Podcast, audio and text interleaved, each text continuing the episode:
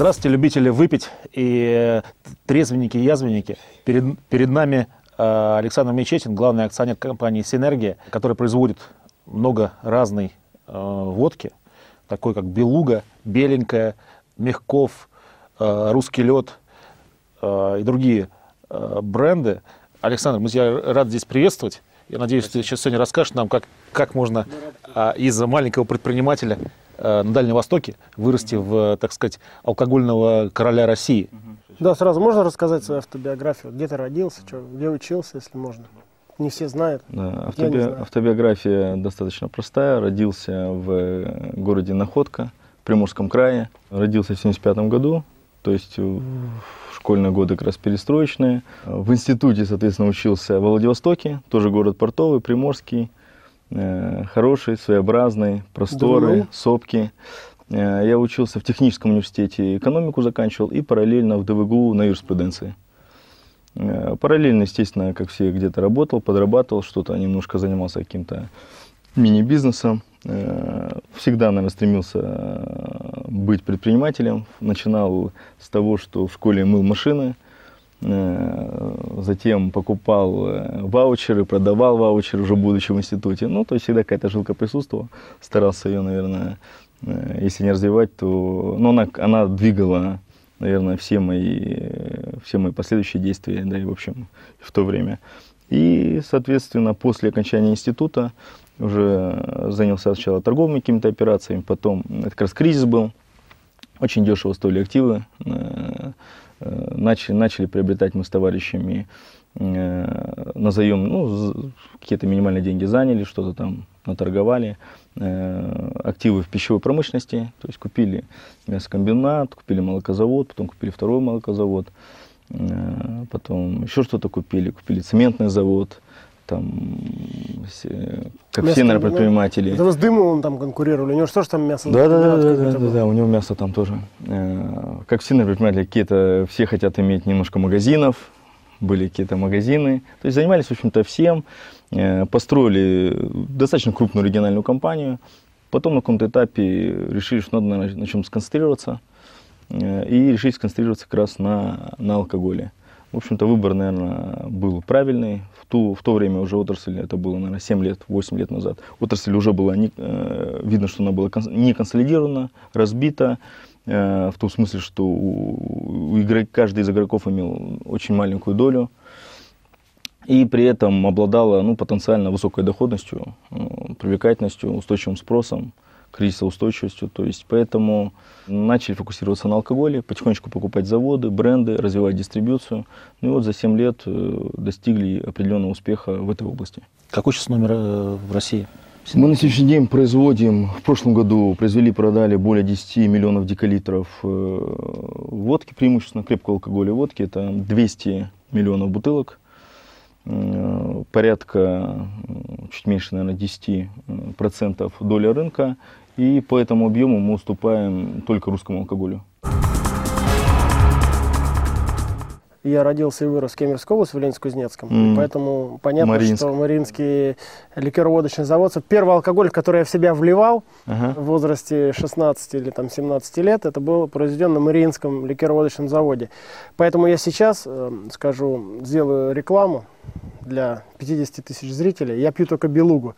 Но не потому, что Александр и Синергия, а потому, что это Мариинский ликероводочный завод. Потому что это моя родина. Я когда читаю Кемеровская область, Мариинская. И у меня сейчас дома в морозильнике всегда, вот Олег ко мне иногда приходит, 3-4 белуги лежит. Пью только белугу исключительно везде. И на... в том году я свадьбу справлял на Байкале, привез туда много-много бутылок белуги. Да, мы заметили Коробок. резкий рост объема продаж да, да, да, всплеск. Да. Ну, мы там 7 дней хорошо гуляли. Этот бренд, э, тебе будет, наверное, интересно узнать, ты никогда про это не знал. Бизнес-секрете с Олегом Тиньковым рассказываю. Я хотел купить. Угу. И я вел переговоры с этим парнем, он из Томска, да, дизайнер. Мне он говорил, мне он говорил, да. Да, что... я его не купил по двум причинам. Во-первых, мы по цене с этим томским дизайнером угу. не сошлись. А, а во-вторых, не знаю, как вы часто вопрос решаете, он на международном уровне принадлежал Перно Рикар. И, и нельзя было производить белугу за границей. А я в, в слове белуга видел только экспортный потенциал. Ну, мы куп... он вот как, как эту тему разрешили? Он, он принадлежал различным компаниям по всему миру. То есть, ну, Перно Рикар стране... в основе... Он был, Нет, он был Мари Близар. А, Мари Близар, все правильно. Мари, да. Извини, Мари Близар, все правильно. Да. Я же проверили, когда мы с юристами, и я, по сути, отказался, потому что Белуга – это супер экспортный потенциал. Да, да. Сейчас я вижу, вы начали продавать за границей. Ну, а как всем, вы разрешили вот это? Во всем мире мы купили имя у различных компаний. А вы просто перекупали? Отдельно. Просто покупали, да. Купили на Украине, купили в США, купили в Германии, купили во Франции, купили в Европе, угу. э, где могли зарегистрировать отдельные страны, зарегистрировать отдельные страны. То есть э, нам этот бренд принадлежит э, по всему миру на сегодняшний день. А разливаете э, белугу только в э, Мариинске? Только в Кемерово. Только, ну, только в Мариинске основная идея здесь следующая. У нас 7 заводов. И, и не меняйте, всегда там разливаете. Да, и, и будем. В чем секрет? У нас 7 заводов, нам, конечно, выгоднее разливать на различных заводах. То есть у нас завод в Москве производит все бренды. Он разливает Мягков, он разливает Беленькую, он разливает э, русский лед. То же самое на Дальнем Востоке мы не везем беленькую с Москвы на Дальний mm-hmm. Восток, мы разливаем там. Э, но в Сибири, э, на Мариинском заводе, что касается белуги, мы льем белугу только там. Не льем даже в Москве. Хотя логистически, конечно, удобнее ну, было бы лить в Москве, в особенности исходя из экспортной программы. То есть э, тяжело экспортировать из Мариинска, там с таможней определенные проблемы возникают. Но связано с водой. То есть у нас ну, э, в Белуге мы используем, во-первых, солодовый спирт, это все-таки спирт э, значительно более высокого качества, чем э, обычные спирты. Он несколько дороже, производится без ферментов, которые ускоряют сбраживание, э, чем балуются все практически спиртовые заводы. То есть для белуги мы выбираем а. специальный спирт, и б. используем воду непосредственно артезианскую. У нас там своя вода, Открою, наверное, небольшой секрет. В основном все производители водки используют воду, в общем-то, из водопровода. То есть стоят э, очистители. Ну, да. Э, понятно, что... Ну, как и производители пива, кстати. Они Я тоже думаю, используют да. водопроводную... Ну, как Кока-Кола, да. А, так вот, для, э, для белуги мы используем артезианскую воду с очень слабым очищением, то есть очищаем, безусловно, от каких-то грубых примесей, но стараемся вот те соли натуральные, минеральные, которые соль, в воде... Соль сибирской земли. Да, чтобы они, она оставалась. Это дает вот эту мягкость, э, послевкусие, и солодовый спирт дает отсутствие похмельного синдрома. А как экспортная программа Белуги? Как Белуга на экспорт идет? Очень хорошо, очень довольны. В прошлый год удвоение объемов.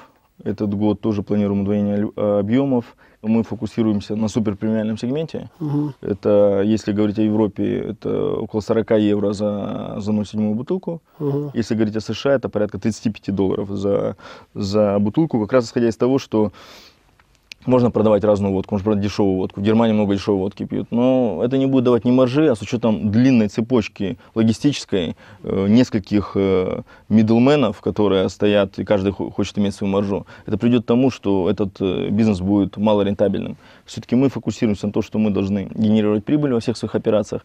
Поэтому мы вне России сконцентрированы на продаже как раз белуги. Ну и продукт очень достойный. Э, я думаю, что это один из немногих продуктов, который действительно на сегодняшний день является, попадает в понятие luxury, и с которым ну, не стыдно позиционировать себя перед э, всем миром.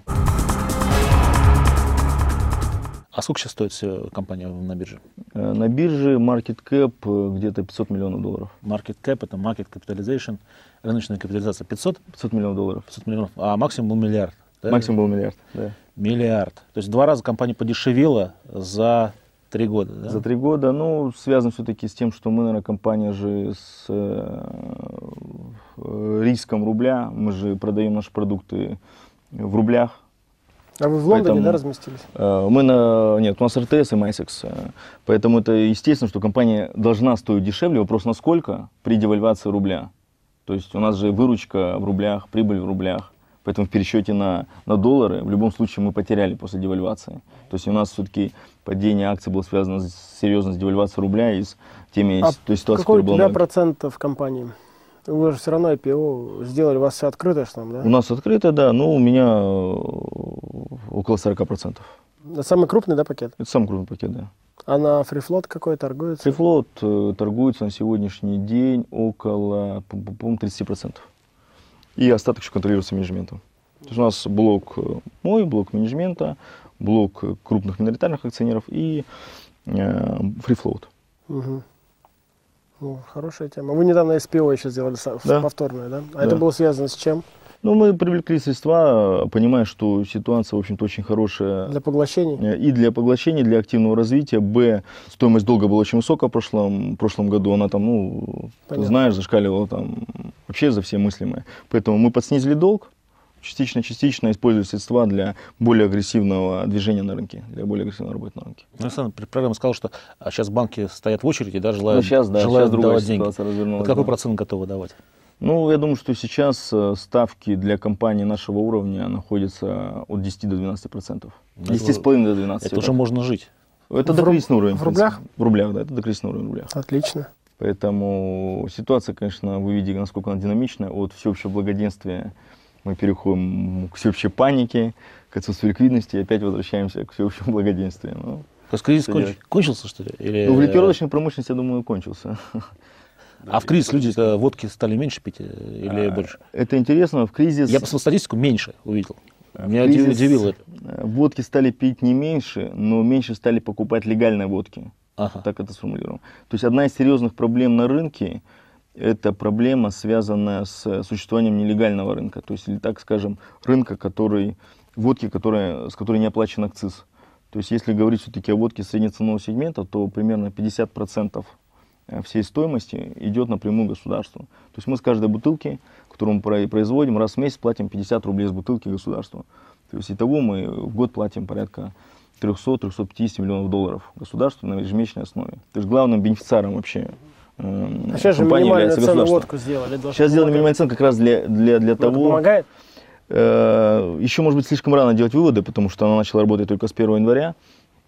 Э, думаем, что, думаю, что к середине года, может быть, можно будет окончательно понять. А вообще-то тенденция потребления алкоголя какая в России? Тенденция потребления Пить алкоголя... меньше стали, или как вот, или правильнее стали, или больше? Ну, мы видели очень агрессивный рост пива, да, последние, наверное, 10 лет. Сейчас он замедлился, и даже, может быть, откатилось потребление пива назад. Отчасти это было связано, конечно, с зеленой дорогой, которую открыли для пива. Это более низкий акциз в пересчете на на литр э, спирта, э, отчасти с изменением потребительских предпочтений, со снижением возрастного, возрастного mm-hmm. ценза, возрастного уровня потребления. То есть все-таки 20 лет назад, э, в 16-17 лет люди еще не пили, потому что пить, наверное, водку было тяжеловато. А сейчас люди просто пьют пиво, дети пьют пиво, подростки пьют пиво. Это очень плохо. Поэтому Э, есть определенные тенденции. Я думаю, что вот та, э, те решения, которые были приняты по повышению акцизов для пивников более агрессивному, по, по менее агрессивному повышению акцизов для водочников, э, это в целом решение правильное. А так стратегически я думаю, что люди в России будут пить меньше крепкого алкоголя, водки в частности будут пить меньше. И это нормально. То есть водка должна стоить дороже, ее должны пить меньше. Ну да, удивительно. А водка стоит 70 рублей за э, бутылку. Куда уж еще дешевле э, покупать нелегальную водку. Зачем, если она легальная стоит там 70? Нет, легальная 90, 89. 89. Легальная да? 89. Это, это очень дешево. Это очень, дешево. Это очень дешево, конечно. Потому что если смотреть советские времена, водка стоила, грубо говоря, там 5% зарплаты, да, там, среднего вот, человека. Сейчас, получается, это гораздо меньше, да, там 1%, там, 0, 0 там, 2%, угу. 0,2%, да. А монополию на спирт будут вводить государство? Монополию на спирт, э, думаю, что не будут. И, наверное, не нужно, потому что э, я думаю, что у государства достаточно административных рычагов, чтобы э, решать проблему нелегального алкоголя. И приобретение спиртовых, массовое приобретение спиртовых заводов – это не лучший путь и не самый эффективный. То есть государство должно быть эффективным регулятором. Быть участником взаимоотношений – зачем? Ради чего? Ну, мне вот есть ощущение, что еще далеко до полной консолидации. Россия огромная, водки потребляется в декалитрах, во всяком случае, огромное количество. Еще же будет, да, консолидация рынка. Она, она еще далеко не закончилась, она только начинается, я бы сказал. Если посмотреть на пивную компанию, э, пиво контролирует четыре компании, да, ну пять. Пять в общей сложности. А в водке их там 200-300 да, компаний. То есть еще будет это все-таки, да? Ну, водки топ-10 компаний контролируют около 50% рынка. И потом оставшиеся 50% контролируют 100 компаний. То есть ну, да. Э, диверсификация гигантская. Э, при том, все-таки это будет все э, Это все впереди. Ну, да. Да. Следующие 3-5 лет, я думаю, это будет активная консолидация рынка. Вернемся теперь, как ты начала, к предпринимательству. Какие там у тебя были, потому что передача у нас, в общем-то и целом, э, оно э, производится при содействии Министерства по предпринимательству. Угу. Союза СССР, и мы предпринимательство пропагандируем. Какие у тебя были там мотивы и так далее? Почему ты вот не решил просто обучаться и быть наемным там инженером, а именно вот решил сам свое дело, риск, Потому что предпринимательство – это риск. Почему ты пошел именно в эту стезю? В рискованную, в непонятную. Тем более годы, которые ты назвал, и край, mm-hmm. в котором ты вырос. Mm-hmm. У нас много оттуда общих, даже, я так понимаю, знакомые есть общие. Там были такие мутные времена, бандитские mm-hmm. и так далее. Ну, беспок... беспокойность натуры. Мне кажется, здесь предпринимательство это, это же не профессия, наверное. Это, это характер, это э, нечто, что движет человеком. То есть, человек действительно предприниматель, он не может быть никем другим. Он может реализовывать это предпринимательство в других сферах но он все равно останется предпринимателем, он будет что-то делать, он будет брать этот риск на себя, он будет вести, он будет лидером. То есть э, вот это, наверное, ключевые, э, ключевые характеристики предпринимателя. То есть предпринимательство не всегда бизнес, но предпринимателем нельзя быть, э, выбрав какую-то специальность. То есть либо человек предприниматель, либо он нет. Поэтому Э, наверное, какие-то генетически было что-то заложено, что-то там сдвинуто. Э, мне всегда вот этого хотелось, хотелось немножко брать риска на себя. Поэтому вот нашел форму, каким образом можно самореализовываться, брать риск, видеть результаты своего собственного труда. То есть это получается потребность брать риск. Потребность брать риск и потребность видеть а результаты а, своих, а учитывая то, своих действий. А учитывая то, что это Владивосток, середина 90-х и водка, как ты с бандитами решал вопросы? Э, как с бандитами шли. Ну, я бы сказал, что э, водка, на самом деле, как ни странно, это не очень криминализированная область. Не очень криминализированная область была Сейчас. и остается. Ну и даже была. То есть это все-таки область зачастую интересов региональной, региональной элиты. Э, каждый губернатор хочет иметь хороший завод, который платит налоги, который производит хорошую продукцию. Ну, какие-то вопросы, конечно, это жизнь, возникают там приходилось общаться с различного рода людьми. Я думаю, что на самом деле, если человек что-то хочет То есть ты смелый, делать, значит, получается? Если человек что-то хочет делать, его не останавливает ничего, правильно? Он хочет просто делать и всегда находит путь, чтобы это реализовать. Нет, для меня просто вот это шок. Я ага. здесь, может, я твоего пиар-директора, это, конечно, шокирует эти вопросы, но я смотрю, ты интеллигентный человек, ага. очень такой вдумчивый, более интеллигентный, чем я, и более ага. образованный. И как вот, как вот ты с такими интеллигентными mm. решал, там, жил просто среди этих зме- гремучих змей. Uh-huh. Мне вот этот хочется понять. Если человек хочет что-то делать, он всегда это сделает. Если человек боится чего-то, то его всегда что-нибудь напугает. Как говорил Стаб Бендер, было время, когда и меня можно было напугать простой финкой в переулке. То есть, э, ну, на самом деле... Я говорю, значит, ты смелый человек. То есть предприниматель должен быть смелым еще, прежде всего. должен быть смелым, обязан быть смелым. Значит, какой-то мотив был. Может, в девушку влюбился, там, в жену в свою будущую, там, пытался ей что-то доказать или как? Не знаю. Может быть, мне кажется, у всех предпринимателей части на каком-то этапе, себе да, это, это где-то глубоко, это изленное какое-то самолюбие, человек хочет что-то доказать, что-то сделать, сказать, я лучше, я могу. То есть это, наверное, лидерство всегда связано с этим. То есть, э, как э, каждого чемпиона по боксу всегда били в детстве, и он стал, становится чемпионом по боксу. Если мы посмотрим, 90% чемпионов по боксу их обижали э, одноклассники, поэтому они становились чемпионами по боксу. Так, так же и здесь, наверное. Может быть, еще тот факт, что было время э, резкого такого, э, резких переходов, то есть ряд людей были достаточно богаты, или казалось, что они богатые, а ряд были, людей были абсолютно нищими, поэтому нужно было решать, где ты находишься. Ты хочешь Э, быть вот в этом классе, или ты хочешь, хочешь стараться что-то сделать, можешь взять риск на себя, но жить гораздо лучше. То есть такое, все-таки это было время контрастов, конечно. А как нашли инвесторов-то на IPO? Все-таки многие инвесторы говорят, что мы не будем вкладывать там, в торговлю оружием, водку, э, еще там некоторые сферы Э, но есть, безусловно, определенные ограничения у ряда фондов, но это небольшое количество фондов. Э, по большому счету, водка – это богоугодный товар. Это... Э, богоугодный товар – это хорошо. Если... Вот все. Водка – богоугодный товар. Название передачи есть. Да. А сейчас как ты, что ты наблюдаешь? Мы всех вот опрашиваем здесь, mm-hmm. пытаем. Вот ты видишь сейчас какой-то всплеск э, потребить, э, предпринимательской активности или, наоборот, застой, или что, что ты можешь сказать про нынешнюю нашу молодежь? Ну, в целом, э, я думаю, что это скорее застой. То есть в стране все-таки нет идеологии предпринимательства, нет идеологии рынка. А если нет идеологии, то все остальное будет следствием. То есть нельзя создать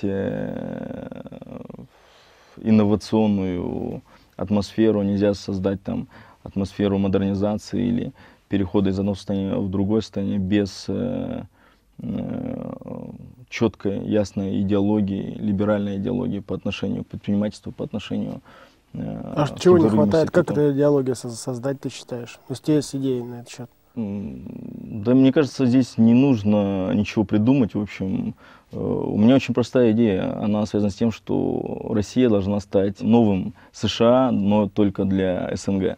То есть это единственный шанс, как на мой взгляд, для России, для в долгосрочном каком-то развитии. Это э, либеральная, э, либеральная политика, это демократия, это дух предпринимательства – и тогда у нас есть шанс вот собирать эти лучшие мозги, которые не уезжают, не доедут до США. Будем собирать, да, будем собирать с СНГ, потому что в любом случае будет идти очень жесткая конкуренция за мозги, за лучших людей. Мир очень сильно глобализировался. Люди переезжают из одной страны в другую. Информация проходит за секунды. То есть мир уже другой, чем 30 лет назад. То есть нельзя э, э пытаться транслировать э, э, предыдущие идеи в будущее. То есть, если страна устанет на эти рельсы, то будет модернизация уже как следствие. Модернизация не как цель, модернизация как следствие, э, как следствие идеологии. То есть, вот, наверное, основная, основной, основной вопрос повестки дня, как мне кажется. Сейчас у нас либерализма не хватает в, в стране?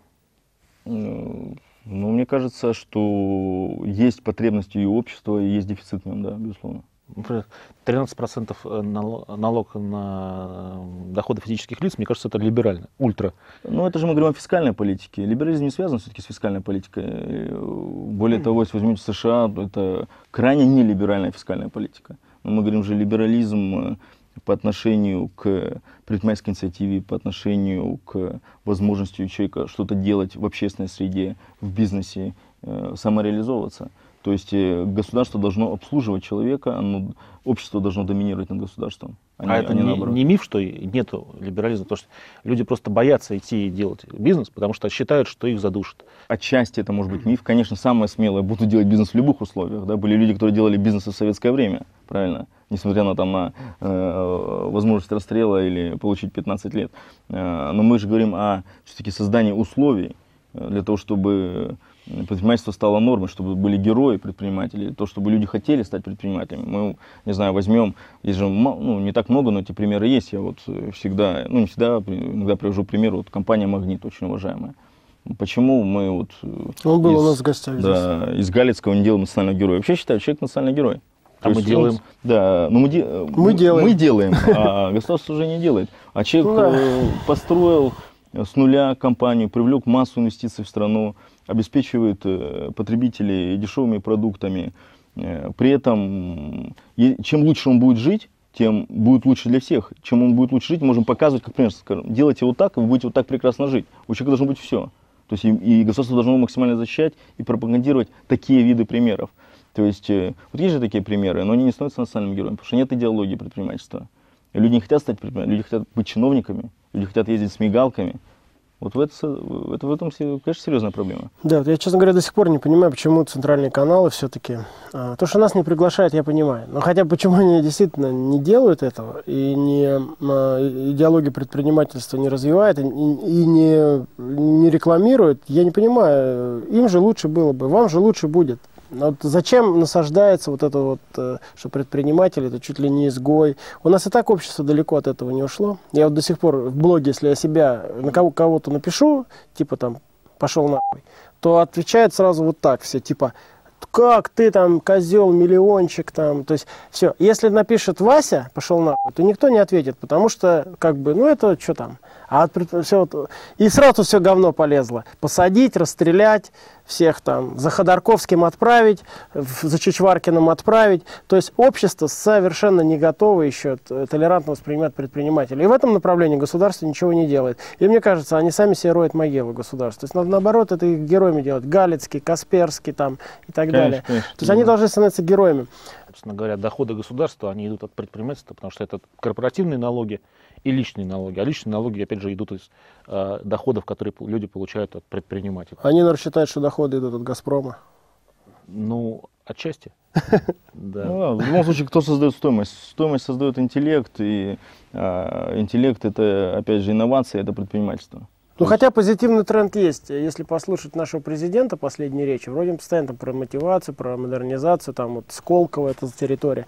То есть чего-то там, куда-то мы двигаться начинаем, но хотелось бы большего. Хотелось бы большего.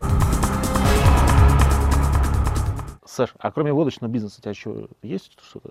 Ну, у нас для э, души. Для души, скажем, у меня водочный бизнес. А э, у нас есть э, в компании также направление, связанное с производством сельхозпродуктов, продуктов питания. Мы растениеводы, обрабатываем землю. Бизнес непростой.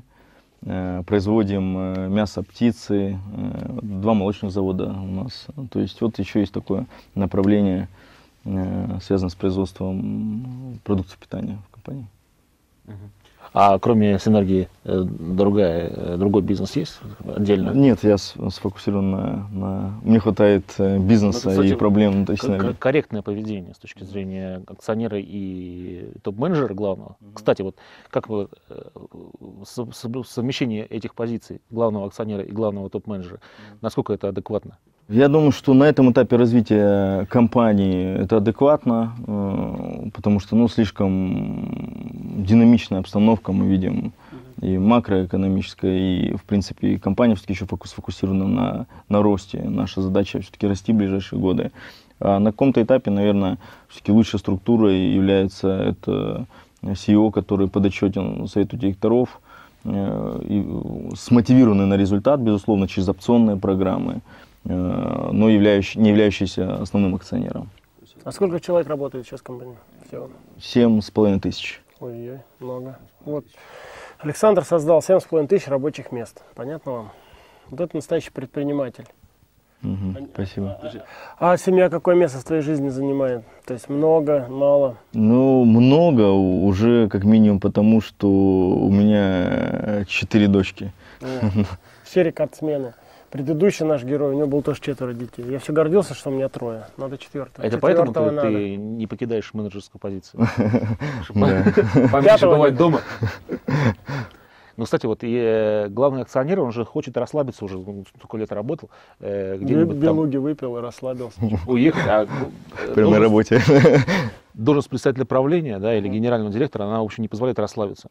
Угу. А, как ты себе... То есть ты трудоголик, получается? Ты, ты, ты как бы не хочешь отдыхать? Да? Ну, я думаю, что еще нужно немножко поработать. Сколько? Еще должен немножко поработать. Ну, пару, пару-тройку лет должен.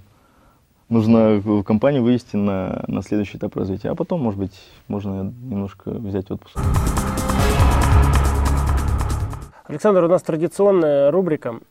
Обращаясь в камеру, если ты смотрел нашу Раша.ру передачу, mm-hmm ты видел, что там какое-то наставление говорят, или что-то хотел сказать молодым предпринимателям, возможно, из города Находки. Угу. Вот они, ребята, сейчас смотрят. Я уверен, что один хотя бы с Находки смотрит, потому что 50 тысяч где-то все равно посмотрит. А я уверен, человек 50. Да.